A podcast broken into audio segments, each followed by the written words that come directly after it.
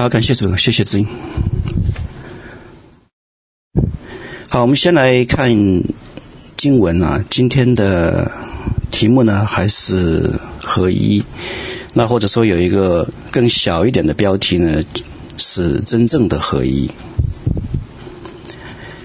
那合一呢，如果我们看和合本，在旧约里面谈到有合一，神说我要将律法写在他们的心板上，然后又拿去实心，赐给他们肉心，然后使他们能够有合一的这个心。这在旧约里面谈到合一，在新约的经文里面呢，主要是有一个关键词叫做合而为一，也就是像我们诗歌里面唱到的合而为一的心。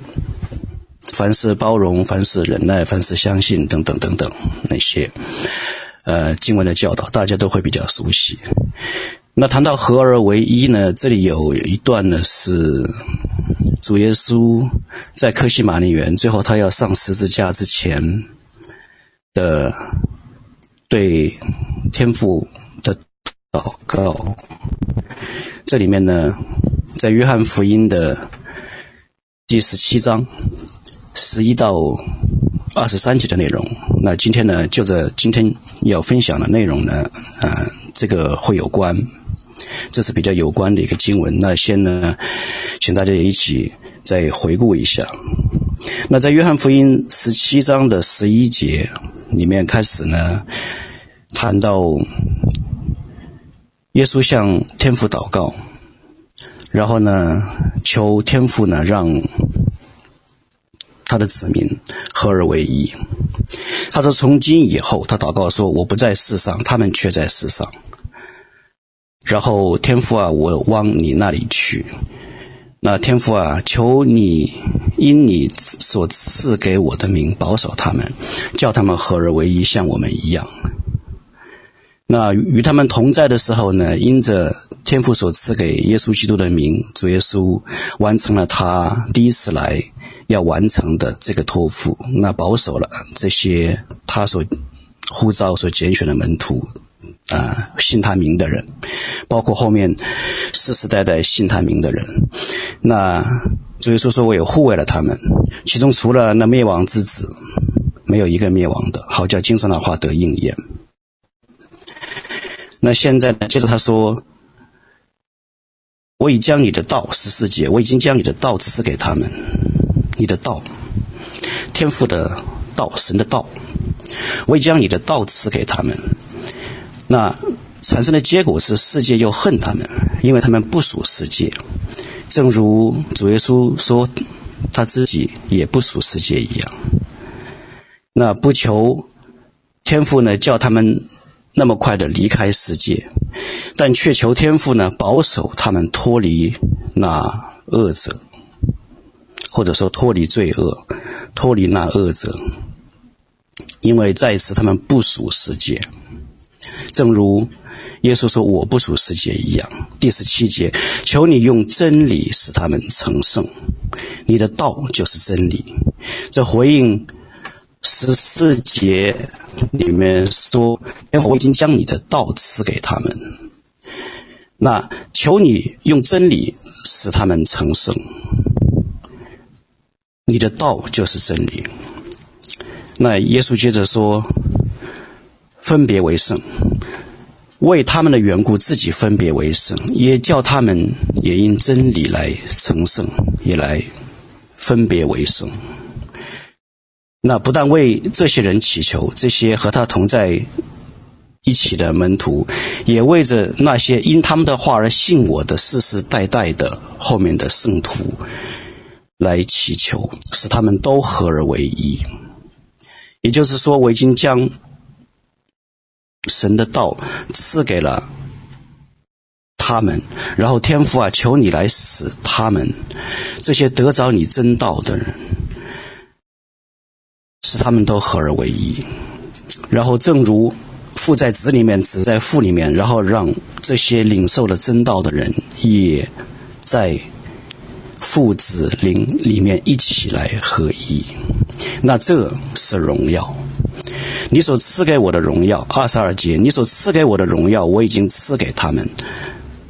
因着这个荣耀，他们合而为一，那就像三位一体的真神合而为一一样，使得三位一体的真神彼此来这样的美好的这样的一个见证的合一的关系，成为。领受了神的真道的圣徒所效法的这样的合一的这样的榜样，以及产生这样的果效。那这种情况下，世人看到了这个见证，知道神在圣徒的中间，神差派了他的独生爱子来。神爱这些他所爱的、所呼召、所拣选的人，那他们也彼此来相爱，彼此来合一。那这是一个非常美好的一个图画。那主耶稣在这里的祷告呢，是一个非常非常情真意切的的这个祷告。在这个祷告里面，他把整个他还有天父的这个心意。来向我们来显明，那这是一个非常非常非常美好的经文。那如果光是这样讲，其实呢，很很容易，因为大家都知道什么叫做呃合而为一，或者说什么叫做真正的合而为一，在基督里面的，在主里面的合而为一。只是呢，这样的经文竟然。也会被利用来来促进一种巴比伦式的合一。那所以，我是有这样一个这样一种迫切，这样一种感触，要跟大家分享。嗯，在这样一个幕后的时候。已经发生、正在发生，并且还会要更加发生的一些事情，让大家能够能够警醒，能够看到这些事情已经发生、正在发生，并且还要更加的发生，也就是启示录第十八章里面的那个大巴比伦。那个巴比伦式的那一种，那样一种合一，竟然也在使用这样的经文，非常，好像是非常巧妙的、非常精巧设计的，然而却看到整个圣经按照圣经所预言的趋势，现在这个世界的这个变化。正在朝那样一个方向在进展，那让我们都能看到这样的发生，然后警醒，然后知道仇敌的诡计。那这是我今天有感动跟大家这样一个分享的一个目的。所以呢，今天这个信息，呃，也可以说是周五的时候，甘老师的那个启示录的那堂那个信息的一个接力。可以说是一个接力。那继续往往往下呢，我会谈一一次特会的事情。其实那个特会发生了，其实也已经不是说，虽然你可以在网上找到很清晰的视频，好像是刚刚拍的，好像是才发生的，但实际上发生的时间已经有一些年日了。它是在六年前就已经。发生了的，当然更早还有事情要发生，然后到了二零一四年的时候，有一场特会，在美国有一场特会，二零一四年的二月份左右，那这个特会的名字叫做以利亚的灵，以利亚的灵特会。这次的特会呢，是基本上整个美国的灵恩教会。整个灵恩教会的许许多多的牧者、领袖，聚集在一起。他们可以说代表了，可以说是整个美国的林恩教会的很大一部分，或者说是绝大部分。那他们开了这个特会，特会的名字叫做以利亚的灵。那主持特会的呢是肯尼斯·科普兰，啊、这位牧师是美国的，可以说是首席的，在灵恩运动当中的领袖，叫肯尼斯·科普兰，我们就叫他科普兰牧师。那他开始会议，然后在会议的过程当中呢，有一位。很光鲜的人物出场。这位人物呢，名字叫做托尼·帕尔默。托尼·帕尔默，他是英国国教的主教，一个一名主教。那大家知道英国国教，可能有些家人不太晓得历史的，呃，教会的那个历史的，那是在一五一五几几年。大概十六世纪的时候，在一五几几年，那个时候呢，也是在随着这个马丁路德的这个新教改革，然后从天主教里面分出来的那个前后那段时间呢，英国国教也从天主教里面分出来，然后呢，在英国那边就成立了叫 Anglican，英文叫 Anglican，那汉语呢，我们一般就是把它称为叫做英国国教。那他是这个里面的一位主教，那现在他是当代，嗯、英国国教里面的一位主教。那这位主教呢，突然出现在这个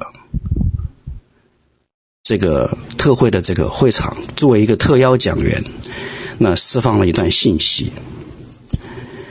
那他说：“我相信是神带我来这里。”然后他说。他谈到以利亚，因为这场特会的名字正好叫做以利亚的灵特会，所以他说以利亚的灵。然后呢，他引了一段经文，那段经文呢，在马拉基书的最后，最后一章的最后两节。他说：“看呐，耶和华大而可畏的日子。”未到以前，我必差遣以利亚到你们那里去。他必使父亲的心转向儿女，儿女的心转向父亲，免得我来咒诅遍地。他主要强调，他说，他必使父亲的心转向儿女，儿女的心转向父亲。他反复的强调，使父亲的心转向儿女。儿女的心转向父亲。他说：“以利亚的灵是调和的灵。”他不住的强调，他说：“以利亚的灵是调和的灵。”然后他的信息继续说：“说我们以前。”在整个第一个教会时代的第一个千年里面，在第一个千年里面只有一家教会，就是 Catholic，就是翻译成英语的天主教会。他说天主教其实真正的翻译是大公教会，对，这点他说的没错。Catholic 的真正的意思是大公以及普遍的教会的意思。他说，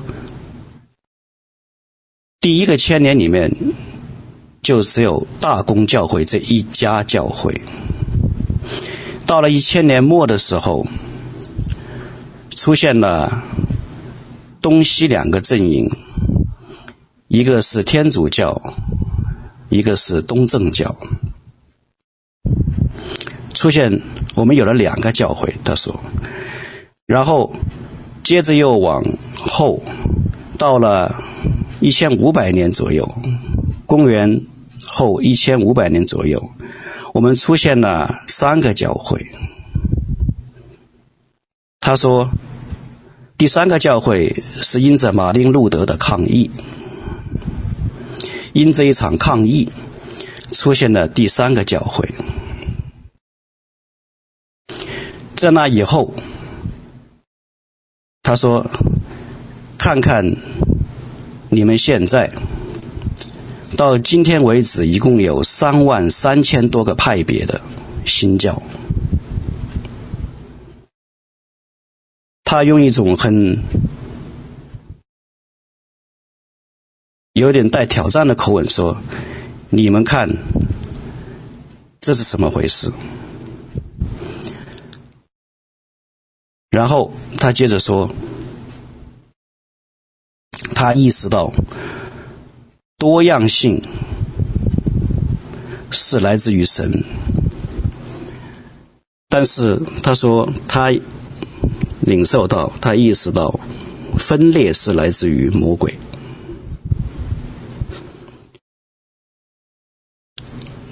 然后他说：“既然是魔鬼的工作，我们就要结束分裂，使父亲的心转向儿女，儿女的心来转向父亲。现在是再一次。”回家的时候，再一次统一的时候，他说：“从大公的意义上来讲，我们都是大公教会，因为大公就是普遍的意思，所以 Catholic 就是大公，大公就是普遍，所以如果你是重生的。”你都是 Catholic。这位叫做帕尔默的这位形象非常光鲜的这位英国的国教的一位主教，在美国的林恩教会的一次大型的聚集的特会上突然出现，然后突然释放了这样一段信息。竟然让底下的众多的灵恩的牧师领袖们竟然哑口无言，然后他开始进一步提出信息说，在二零零零年前后，全世界的。路德宗的联盟已经重新和天主教签署了协议，在因信称义的问题上达成了共识。他说，天主教一贯主张行为称义，而路德宗新教运动起源于。相信因信称义，所以因信称义。但是呢，他说，很多人的信并没有一个好的行为，所以呢，天主教与路德宗达成了协议，发表了一个新的声明。我们是因信得救，但是呢，又因着圣灵的工作，使我们产生好的行为，来见证我们的信心。这个话当然没错，但紧接着他得出一个结论，说到一个结论说，因此抗议已经结束了。新教的抗议已经得到了圆满的解决。路德宗与天主教重新握手言和，成为一家人。然后他又接着说，过了五年以后，大概在二零零五年前后，卫理公会的联盟跟着路德宗联盟。与天主教同样签署了一个协议，握手言和。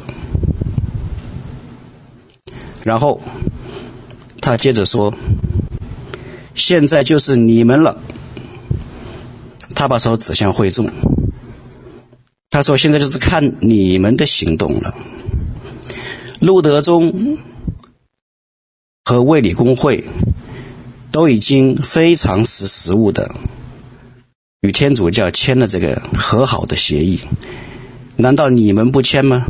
如果你们再不签，你们就是破坏这个爱里面的团结，你们就是使这个美好的这样一个合一要被你们所拦阻了。他反过来把挑战书扔了出来。当然，他很柔和，他讲的非常的标准的英国腔，非常的温和的那种腔调。然而，底下整个整个美国的这么多的灵恩教会的牧者和领袖。哑口无言，很多人开始鼓掌，很多人叫好，很多人说阿门，很多人说赞同。他接着放了一段让人非常吃惊的录像，那段录像竟然是教皇。天主教的现任教皇方济各的脸部大写，讲的是意大利语，然后底下翻译成英文的字幕，传达给这一次美国林恩特会的教皇的个人信息，有亲切的问候，并带来语重心长的呼唤。这段录像放了出来，教皇的脸的特写出现在屏幕上。教皇方济各说：“我不是讲英文，也不是讲意大利文，我是在讲我心里的话。”教皇说：“我很思念你们。”教皇说。我带着一种很思乡怀旧的情绪，看见你们合在一起来敬拜我们独一的主耶稣基督，那我呢，感到那种思乡的怀旧的情节，所以我来问候你们。说历史上发生的一些事情都过去了，没有什么好像说一定要把谁揪出来要怪谁。因为我们都是罪人，所以呢，罪使我们隔离，所以呢，罪使我们分开。他言下之意就变成了，当年马丁路德兴起新教改革运动，是因着罪，这是他的言下之意。然后他接着说：“现在我们解决了这些纷争了，我们都已经谈拢了，在这个事情上。”所以我现在很想你们，就像父亲想儿女。那儿女的心是不是要转回向父亲呢？儿女的心应该要转回向父亲吧。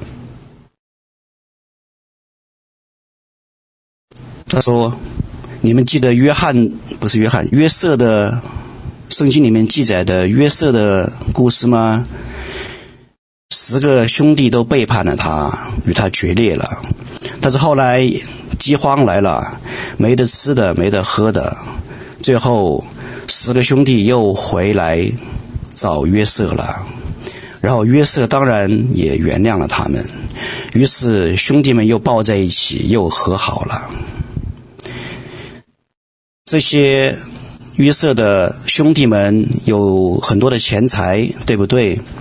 但是在饥荒的时候，钱财不能吃，只有约瑟能够帮助他们，所以他们都来找约瑟了。所以呢，再一次的又联合又合一了，又统一了。所以他说：“我想你们有思乡的情节，回想第一个千年就只有一家教会，后来变成了这么多这么多。所以回来吧，我们都是一起的，我们。”都在爱里面就好。当这段信息放完以后，紧接着这位帕尔默主教又接着谈到一点，他说：“让我们把那些教义的问题都放到一边去吧，我们只要在爱里面就好。我们现在要的是彼此相爱。”至于说那些教义的问题，我们不用担心，以后到了天上，神都会我帮我们理清楚。我们现在不用担心，不用操心那些事情，我们就是彼此相爱。他的信息结束之后，全场鼓掌，许多人高呼哈利路亚。有些人吹口哨，全场沸腾，以至于这个场面最后的主持人就是美国的那位首席的林恩的领袖科普兰，科普兰牧师走上台，他说：“我们为教皇祷告，我们不知道怎么样为他祷告。”我们就在林里面祷告，然后一群人都用方言祷告，祷告了一波以后，他转过来对帕尔默主教说：“把你的手机拿出来。”我背对着这么多的会众，面向手机，代表着这么多的会众，后面这么多的会众全部都是领袖，全部都是牧者，代表着。美国林恩教会的数万的会众，我们一起来拍一个回应的视频给教皇，请你发回去。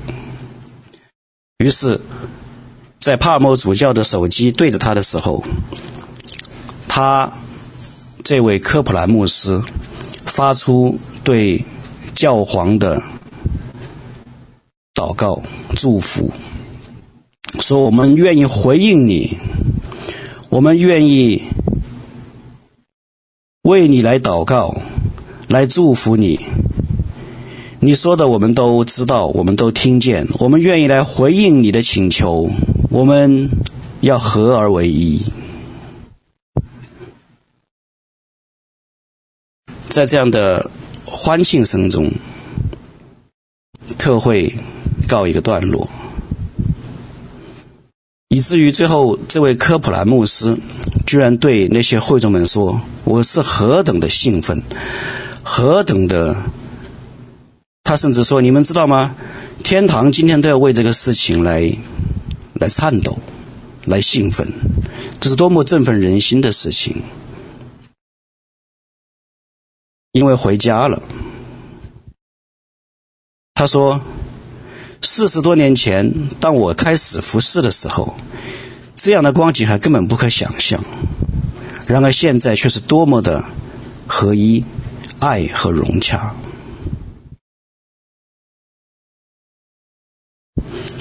那这是这个特会大致的一个经过。那如果说有家人还不是。特别的了解历史的时候，那我愿意在这里多稍微花一点点的时间，讲一下当年新教运动改革，因为我想可能不一定所有的家人都还很明白，到底当年具体发生的一些事情。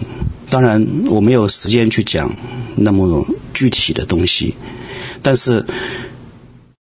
主要的抓住主要的点来说，当福音传到欧洲以后，在公元四世纪的时候，天主教兴起来，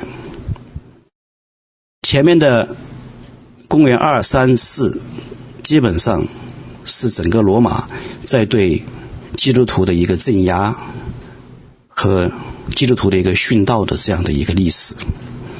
然后到了公元四世纪开始，三世纪末尾四世纪开始的那个时候，因着罗马的皇帝君士坦丁，他突然宣称自己看到了十字架的异象。他在对着太阳神祷告的时候，他突然宣称自己看见十字架的异象，然后突然得到一个开启，说：既然镇压不了，那这个宗教要把它成为国教，然后让。政治与它结合，然后让异教与它结合，这就是最后形成了天主教。那天主教整个发生的发展的过程，这一千多年的过程，有许许多多的东西违背了圣经，偏离了圣经，并且他们并不让会众都能够有。机会读到圣经，把对圣经的解释的权威单单归于教皇和神父等等，然后一系列的这些教导与圣经并不吻合，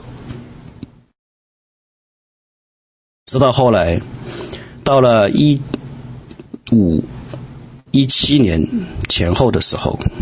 天主教里面有一位修道士，也是一位在德国的对圣经很有研究的一位大学的教授，也是一位天主教的修道士，叫做马丁路德。那他是一位真正爱主的，愿意更多去亲近神、了解神的这样的一位。敬虔的修道士，在一生的成长过程当中，看到整个天主教的黑暗与腐败，然后看到自己的很多很多的光景，按照天主教的那些教导，无法得到平安和释放。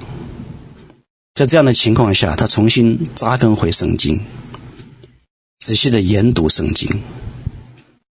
然后神兴起他，赐给他光照，让他明白了因信称义的道理，将整个一千五百年来，或者说从公元四世纪一直到他那个时期以来，更精确的这个时间里面，天主教所扭曲的关于对救恩、对教会事务的方方面面。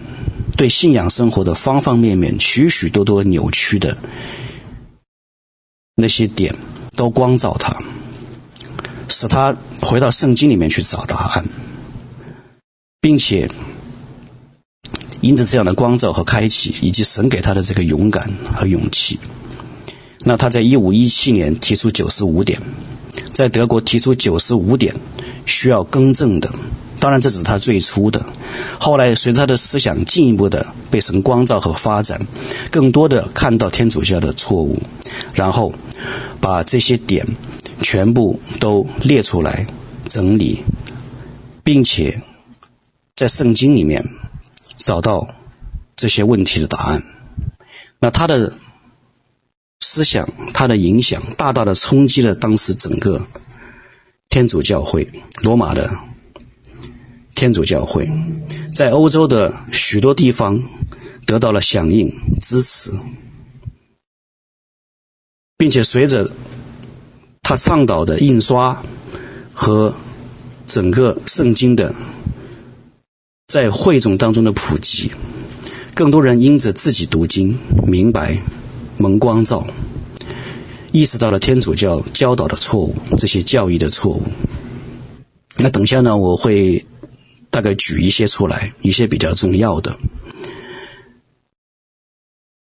让这些错误被重新的审视，回到圣经光照下，许许多多的人开始拥护他，那后来就形成了这样一个叫做新教改革运动。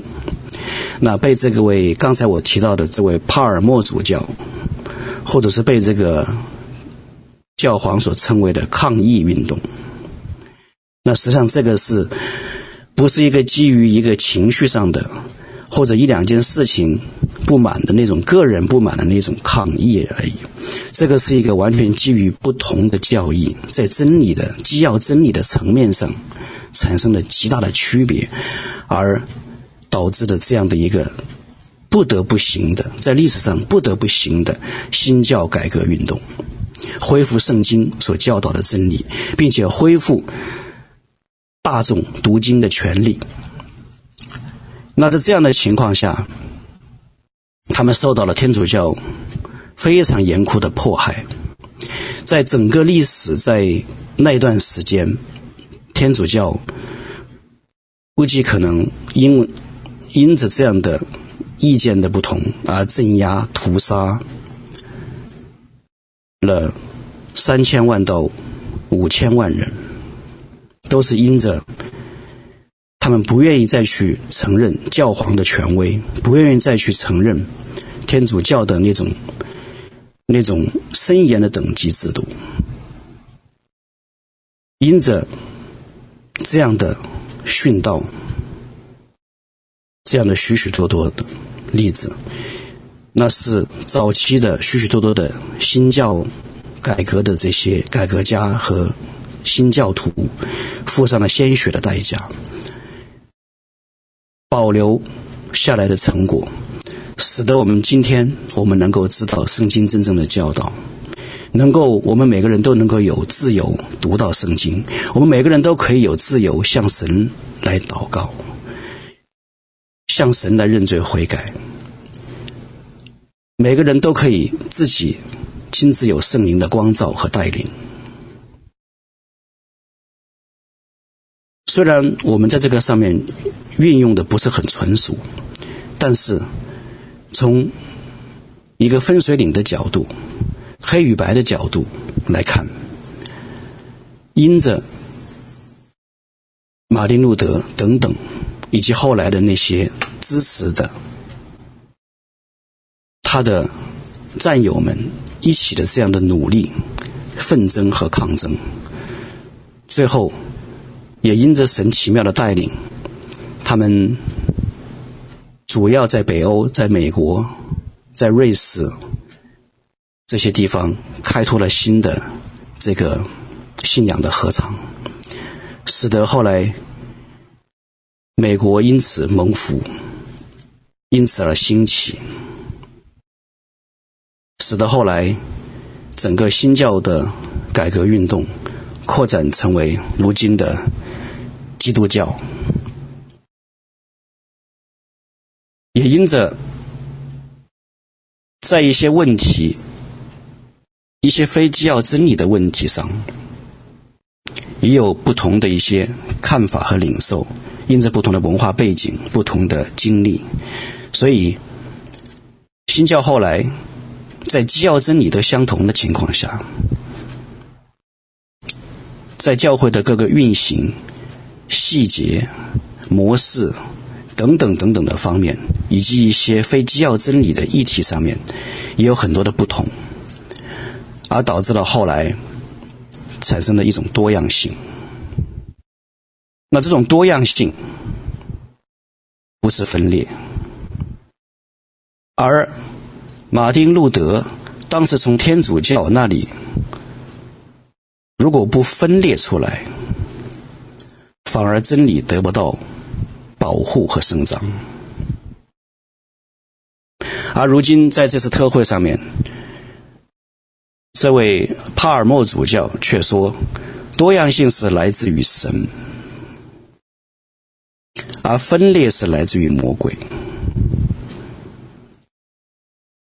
相当于他把矛头直接指向了马丁路德，以及早期的新教运动的改革家们，把他们都称为是从天主教里面分裂、搞分裂出来。这时候想到一点，在幕后的时候，当宗教要大统一的时候，如果有人持守真理，他将会被称为搞分裂，来自于魔鬼。对，有些搞分裂的事情，确实是违背神心意的。有些很多，也有在主内的团队里面存在着这样的，因着仇敌的工作，啊，搞分裂的情况。但是，不是所有的，只要是搞分裂的，都来自于魔鬼。因为圣经怎么说？圣经说，基督与比列有什么相合呢？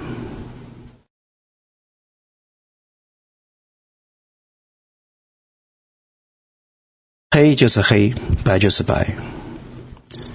站在真理的一方，就没办法与不站在真理的一方相合。然而，很不幸的是，这样的一场特会，当这位主教的信息释放出来，加上教皇的信息释放出来的时候，众多的这些会众，许许多多的。美国灵恩教会的牧者和领袖，居然都鼓掌欢呼，欢迎教皇的问候，欢迎教皇的带来的这个个人信息，以及这样一个回家的呼唤。我感到心里很很吃惊的是，为什么历史会被？这样的忘记，为什么天主教现在做的这些事情，大家都是会如此的完全视而不见，却因着一个很响亮的口号，让我们都回到爱里，然后在爱里面我们来合一，于是大家就这样欢呼叫好。难道不知道天主教到底教的是什么吗？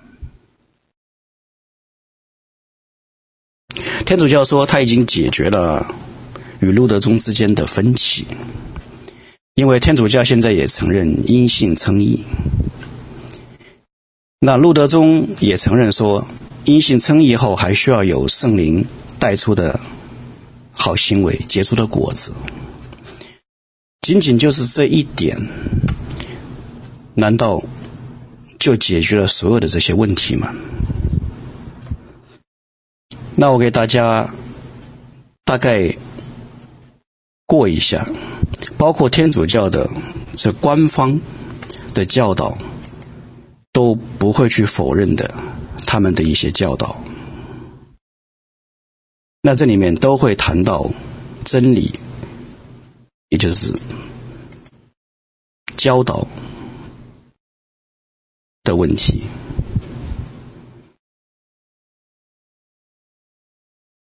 天主教圣经教导我们，我们不能去拜雕像。天主教却是拜雕像，有很多的雕像，各种各样的雕像。圣经教导说，除了耶稣，所有人都是罪人。都犯了罪。天主教教导说，玛利亚没有罪，玛利亚也是无罪的。那圣经说，耶稣是神与人之间的唯一的中保，唯一的道路，唯一的中保。罗马天主教的教导是，玛利亚与耶稣是共同的中保，玛利亚一样是中保。我记得有一次，萨多牧师曾经有一个见证，他在灵里被提上去，然后呢，他在在林里遇见了，嗯，玛利亚，然后他跟玛利亚说，地上有很多人在拜你，玛利亚非常的伤心，非常的难过，玛利亚跟他说，我不过是一个普普通通的一个得救的一个得救的一个灵魂。我真不明白为什么会有那么多人居然来，因着我是耶稣在地上的肉身的母亲，却被神化，而被来顶礼膜拜。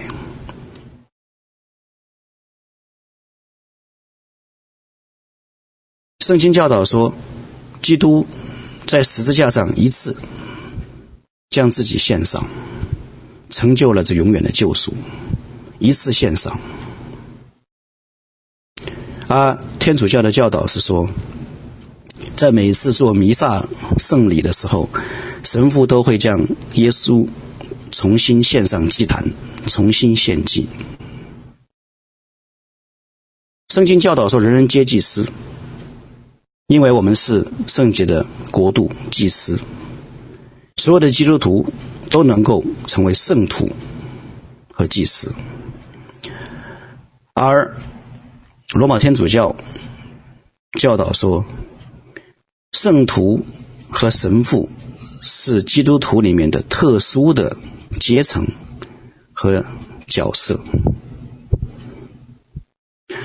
只有教皇有这个权柄。以及那些大号的神父有这个权柄，去把人可以封为圣徒，而其他的那些人都要经过炼狱。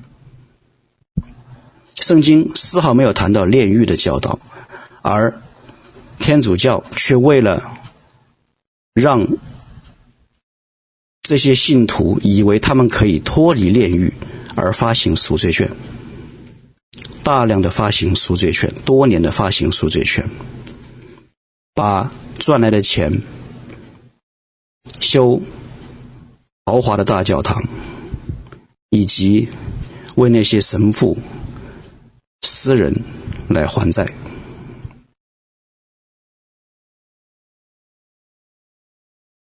圣经教导说，我们应该知道，我们也有永生。而罗马天主教却说，我们这些基督徒不应该知道，也不可能知道自己有永生。那圣经教导说，我们不能够称这些宗教领袖为父，不能称他们为父亲。而天主教的教导说，我们可以称神父和教皇为父亲。我以前接触过，在上班的地方接触过一位同事，是天主教徒。那个时候，因为我也信主，我曾经写过一篇关于基督信仰的这方面的，有关于教会历史的这方面的一点心得。那我也分享给他，他看了以后，他有一次约我去吃饭。然后他很带着情绪的对我说：“他说我们知道我们有问题，但是我们就愿意称我们的我们的神父为 Father 父亲，因为他很他很和蔼，他很可亲，所以我们愿意保留这个传统，我们愿意称他为父亲。”他讲的非常有情绪，当然我没有正面的去去跟他进一步的讲这个事。我知道他在那个传统里面，但是不管这个宗教领袖有多么的和蔼，那圣经的教导是神的话语。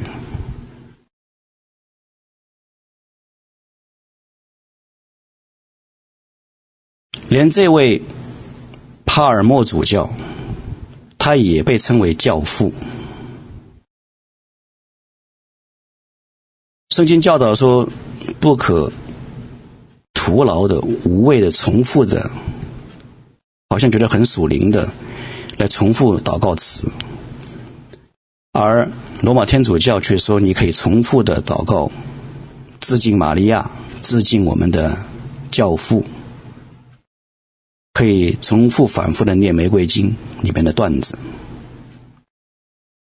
更有甚者，圣经教导说，人只能向神认罪，只有神才能赦罪。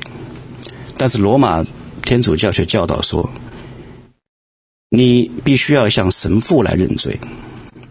教皇和神父有权柄赦你的罪，因为他们是在地上神的彰显和代表。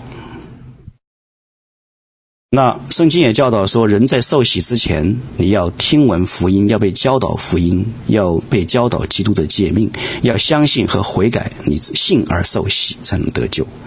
而罗马天主教只说，只要小婴儿给他施洗了，他就是基督徒。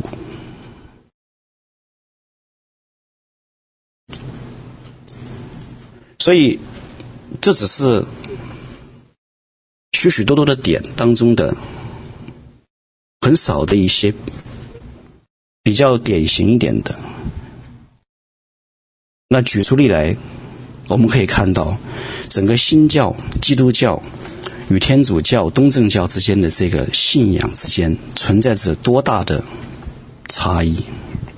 这些差异不再是一个单纯只是说一个多样性的问题，而是突破了那个界限，到了一个关乎救恩、关乎整个神的国度的基本架构运作这些方面的本质上的差别。这么大的差别，这么大的神学差异，而为着捍卫。真正圣经关于这些所教导的真理，无数的改革者流出鲜血，付上了生命的代价。然而如今，就因着一句经文，所谓父亲的信转向儿女，儿女的信转向父亲，就似乎都结束了。所以，这位帕尔默主教对着会众不断地在强调说：“马丁路德的抗议已经结束了，马丁路德的抗议已经结束了。”然后他竟然进一步的下挑战书，说：“我挑战我的在新教、在基督教里面的牧师们、朋友们，如果说抗议现在已经结束了，那你们怎么能还叫新教？所以，自然而然。”我们都应该被叫回天主教，因为天主教真正英文的意思是大公、大同的教会，所以我们都应该被叫成天主教。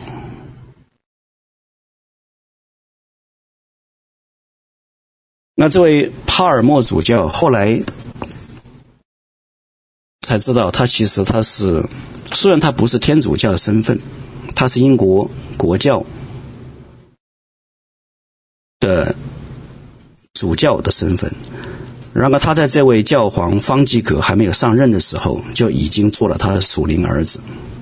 那他称这位方济各教皇是他的属灵的父亲，那人们才看到他原来是作为教皇的特使来到美国。那他平时他有他的事工，他在其他的时间里面，在世界各地奔走。在进行调和，那他提到的就是说，以利亚的灵就是调和的灵。对，因为神确实是这么说。神说：“我要差遣先知以利亚到你那里去，他必使父亲的心转向儿女，儿女的心转向父亲。”然而，这样的调和的工作。是怎么做？难道我们只看这一句经文吗？难道我们不更全面的看待圣经的记载吗？那么回头看看以利亚，所谓的以利亚的调和的灵是怎样做的呢？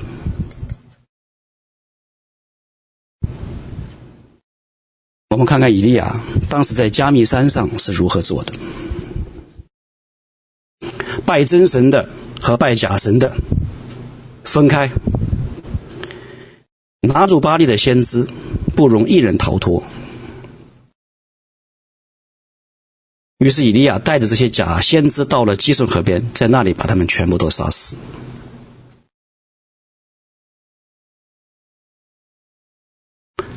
好像这样一读，好像觉得以利亚好像不是那么调和。不，这是真正的调和，让人恢复真正对真神的敬拜，对真神的跟随和信靠，这是真正调和的根本和基础。所以，进一步我们看，以利亚做了更多的事情。当五十夫长很傲慢的对他说：“吩咐你下来。”伊利亚的意思是说：“如果你知道我是神所差遣的，你难道对真神没有任何的敬畏吗？”于是，惩罚就降下来，烧了一批五十夫长和那五十个兵，又烧了第二批，直到第三批。我们可以看到，什么是真正的调和。第三次来的五十夫长和那五十个兵吓坏了，他们知道悔改了，他们跪在以利亚面前哀求他说：“神人呐，我们承认你的这个权柄。”意思我们相信，你所差你来的神是真神，我们在这位真神面前悔改，所以求你来留住我们的性命。当这样的悔改做出来的时候，真正的调和发生了。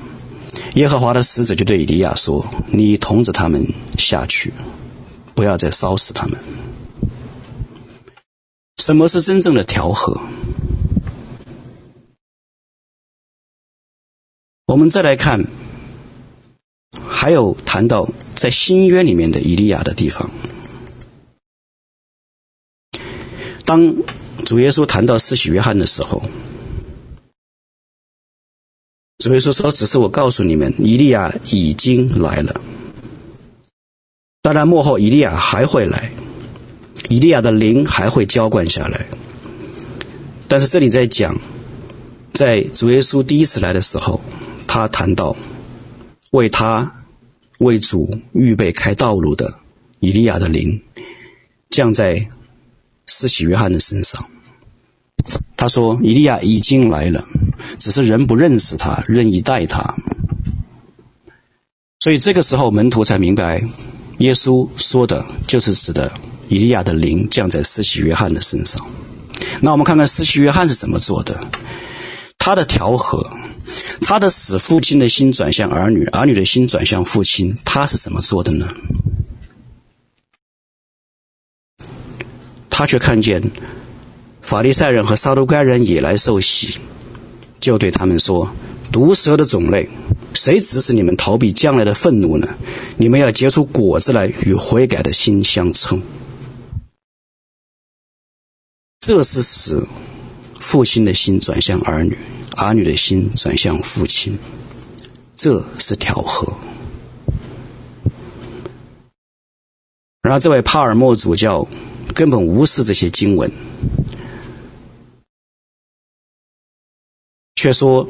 让父亲的心转向儿女，儿女的心转向父亲。他的父亲就是指的他的属灵的父亲教皇，啊，把这些会众们都称为儿女。所以儿女的心要转向父亲，父亲的心要转向儿女。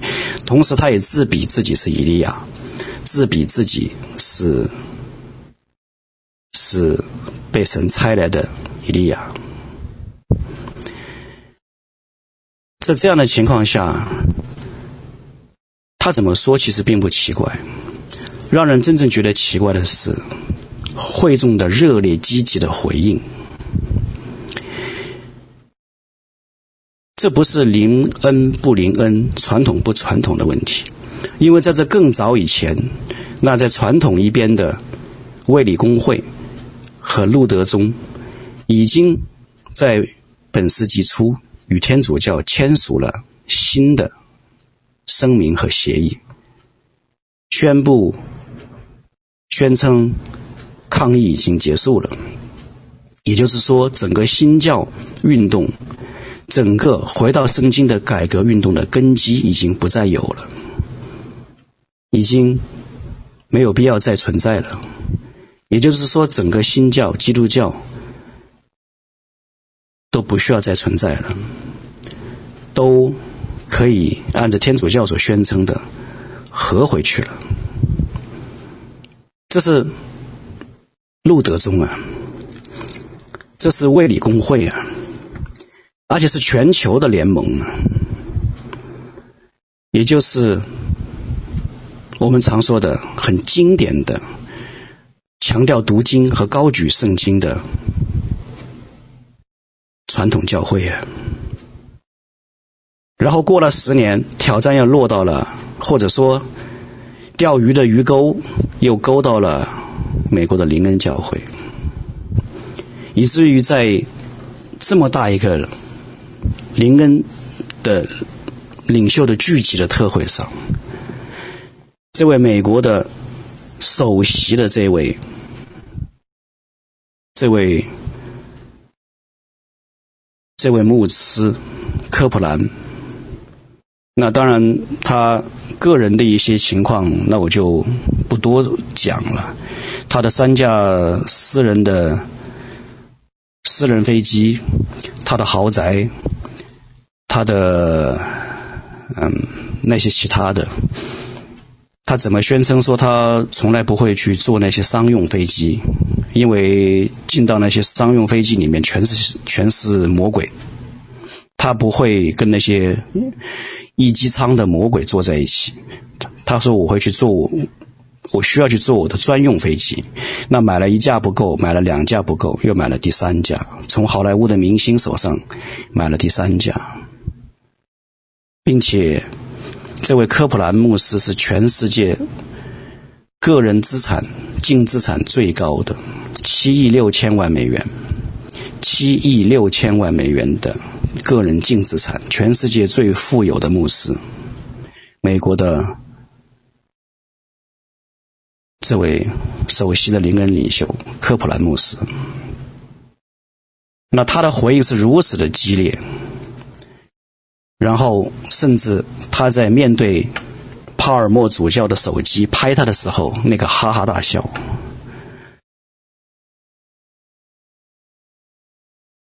然后，这场特会过了不久以后，有些照片从梵蒂冈被被公布出来，在网上，在网上的站在中间的是教皇。然后旁边分列站了许多许多奇妙人物，这其中就有这位美国的首席林恩的领袖科普兰，当然也有那个帕尔默主教，这位教皇的特使也站在一边，当然还有其他的，还有一对夫妻。一对牧者的夫妻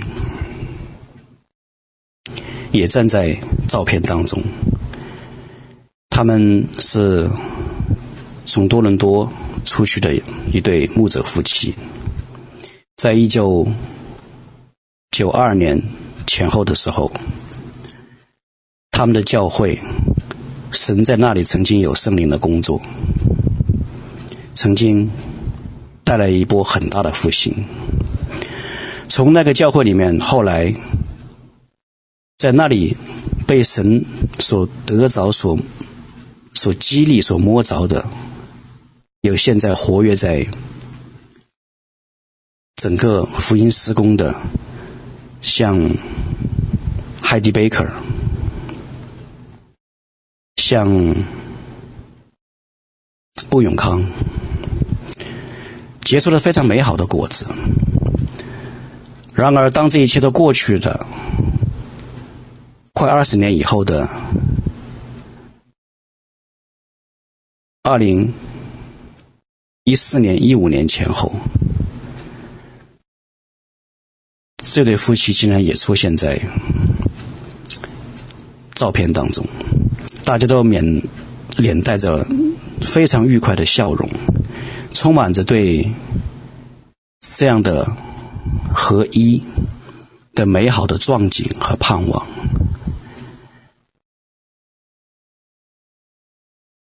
当我看到那个照片里面居然也有这对夫妻的时候，我非常的吃惊。我知道神曾经在他们教会里面做了那么大的工作。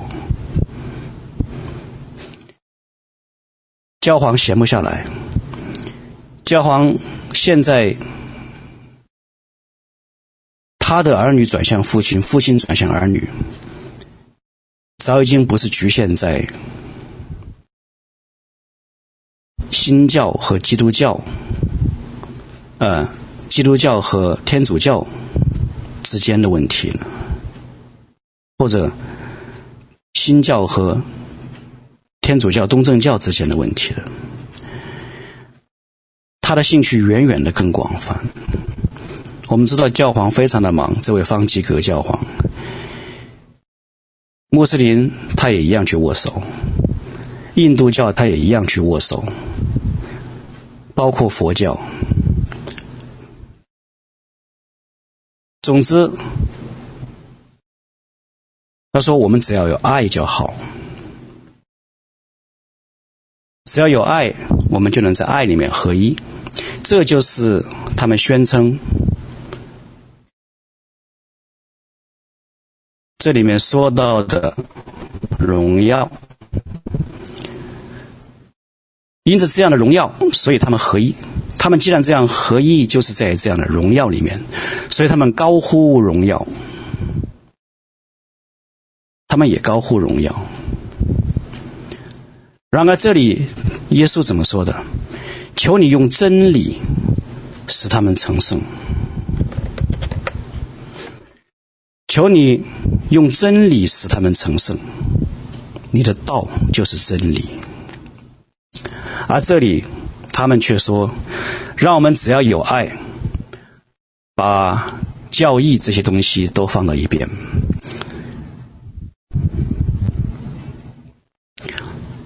包括我曾经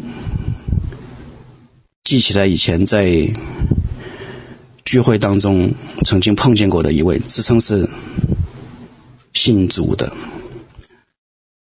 也信了很多年，好像说在教会里面待了很多年的。那有一天他在小组的聚会里面突然说的，他说：“你历史就是搞不清楚，你。”基督徒说耶稣复活了，伊斯兰教说没有，他居然他评论说，这谁搞得清楚？让我非常的诧异，他是怎么信的？他他到底信的是什么呢？这样的情形很多，不止一人两人，而这里。耶稣却说：“求你使用真理使他们成圣。”在这个基础上，成为合一。所以我很愿意说，虽然有许多的不同的一些基督教的宗派的教会，好像在一些具体的一些做法上面有不同。在这样的文化层面上面，在这样的教会的模式运作上面有这样的不同，但是我愿意说，这是合一的，因为在基本的这些真理上，大家都不皱眉头，都不曾向天主教妥协，只是遗憾的是。进到本世纪初以后，突然好像这个世界变得有点让人不认得了。但当你回头再看启示录里面，当假先知的工作，当兽的工作越来越显出来的时候，这一切也就不奇怪了。只是这个事情的发生，让我更加。重新再回头看启示录十八章里面谈到的这个巴比伦的时候，有更深的感触。巴比伦这个奥秘，巴比伦这个大巴比伦如何形成？现在我们所看到的这个局势，就是在这样一个发展的过程中。起先我还在想，天主教那些错误是那么的昭然若揭，只要你读圣经，你都会知道错误在哪里。怎么会有人会跟着假先知跑？然而现在我似乎觉得。我太乐观了一点。那这些科普兰牧师也好，这些在这个这场的特会上面的这些美国灵恩派的很多的牧者和教师也好，他们都是能够把圣经，虽然不说倒背如流，可以讲出很多很多根据自己需要节选出的经节的。他们不是说完全不读圣经，那我只能说，是某种力量的蒙蔽，让他们在选择性的读经。所以这样的事情看到以后，我现在不觉得好像很难形成一个奥秘的大巴比伦了。因为我发现，其实人们是那么容易的跟风潮，那么容易的一窝蜂的跟着欢呼、跟着鼓掌，却完全忘记历史和完全忘记整本的圣经全面的教导。有本书叫做《大争论》，翻译成中文叫做《大争论》。那这本书其实里面呢，很奇妙的是有很多预言。我虽然没有去仔细读这本书，但是我知道这本书里面谈到现在发生的事情，曾经有非常一个很精确的预言。那在相关的这个章节里，这本书曾经怎么说呢？这本书曾经说，这本书。我印象中不会是本世纪才写的，虽然我没有进一步去查证，但是我看这本书的笔调，感觉是上个世纪很早就有人在神的开启下写成了这一本《大争论》，然后这本书的第三十五章里面谈到了一个事情，他说现今。罗马主义比前些年要受新教徒欢迎的多了。在那些天主教不占支配地位的国家里，以及那些天主教在为了获得影响而在做和解工作的国家里，在这些国家里面出现了一种渐渐增加的冷漠。什么样的冷漠呢？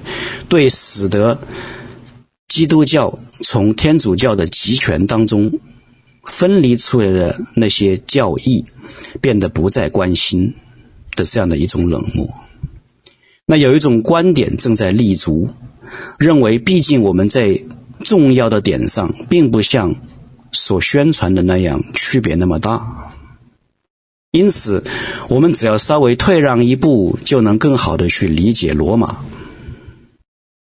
这种观点正在立足，正在为进一步要发生的启示录的第十八章在铺路。这本书接着说，当年的新教徒何等重视那艰辛得来的珍贵的良心自由，他们教导后代勿要远避教皇的集权体制，并且主张坚持主张，如果向罗马妥协，是对你所敬拜的神的不忠。然而，如今所表达出来的情感是何等大的不同了。那这本书很早就写成，而那个时候我们还没看到一些事情发生。那现在看到这个事情发生的时候，回顾到这个书里面的章节，你会看到这本书里面写的都正在实现。也正更更是启示录第十八章大巴比伦宗教大统一在不断的在继续被铺路。所以今天的信息跟大家分享这个，是让我们更了解我们处在一个什么样的时代了。我们是幕后施工，幕后施工是要讲幕后的事情。我们要知道我们现在在一个什么样的时代了，越来越近了，没有更多的时间了。现在是警醒的时候，现在是预备的时候，现在也是知道这些仇敌的说法和诡计的时候，因为不多的以后，我相信我们无论在哪里的家人，你都可能会从你身边就听到这样的断章取义的这些说法了，这些概念转移的说法，很快我们也许在我们身边都会听到了。那个时候，那更是坚强站立的时候。更是不妥协的时候，那个时候更是山羊与绵羊会清晰的、清晰的被神分开的时候。那在结束今天信息之前呢，跟大家再报告一个消息，就是这一场特会在二零一四年开完不久。当他们一起照片，后来在梵蒂冈那里一起去会合，然后照相，照了那个照片以后不久，这位非常光鲜亮丽的帕尔默主教，在有一天出门，在家门口不远的地方，自己骑着摩托车撞上一辆轿车。然后在医院里面手术抢救了几个小时无效，离开这个世界。至于说他去哪里了，那我们就先不下结论，因为我们不是神，我们就不下结论。但是这个事情发生了，然后。媒体说，教皇失去了一位至亲的朋友，教皇失去了一位至亲的一位得力的助手。那我不晓得我们要怎么去，可以下结论，但是也不一定会把话说的那么绝对。只是说，在这个物质界，它消失了。当然，教皇不会因此停下来。教皇每天还还会这里跑那里跑，所以继续往下走，该发生的事情都还会发生，是我们要知道并且为之预备，为之持守该持守的那一份的时候。好，感谢主。我们来做一个祷告，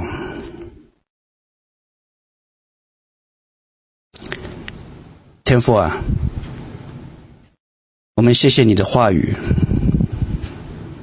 你话语全备的教导，你的话语一解开就发出亮光，主啊，你照亮我们前进的道路，因为你是我们脚前的灯，路上的光。当我们看到这些事情不断这样发生，越来越显明那个模式的时候，我们仍然怀着感恩的心，去来预备自己，去来面对。主啊，求你用你的真理。使我们成圣，如同主耶稣当年在科西玛尼园发出同样的呼求。主啊，我们在这里也向你呼求，在这样一个大逼迫、大患难、大迷惑越来越近，越来越猖獗的时候，求你使你的子民，你国度的子民，在真理里面扎根站稳，靠着圣灵，靠着圣灵亲自的引领和光照，靠着你话语为根基的查验，全备的查验和警醒，让我们能够持守在幕后你量给我们的这一份，持守到底。你也必帮助我们，因为你爱我们，你应许你爱我们，就是你真正主啊，你用真理来建造起来的你国度的子民，你爱我们，必爱我们到底，扶持我们，也必扶持我们到底。你赐给我们各样的光照，让我们知道仇敌的诡计。知道仇敌的说法，知道仇敌的那些背后的作为，你赐给我们这样的智慧，让我们在要来的风浪当中，我们能够继续的看到那前面的你话语发出的光照，朝着那应有的方向勇往前进。得胜一切的迷惑，一切的虚假和谎言。愿你的旨意成就，愿你的旨意成就在我们的呼召和命定中。交托仰望，奉主耶稣基督尊贵荣耀美好得胜的名，阿门。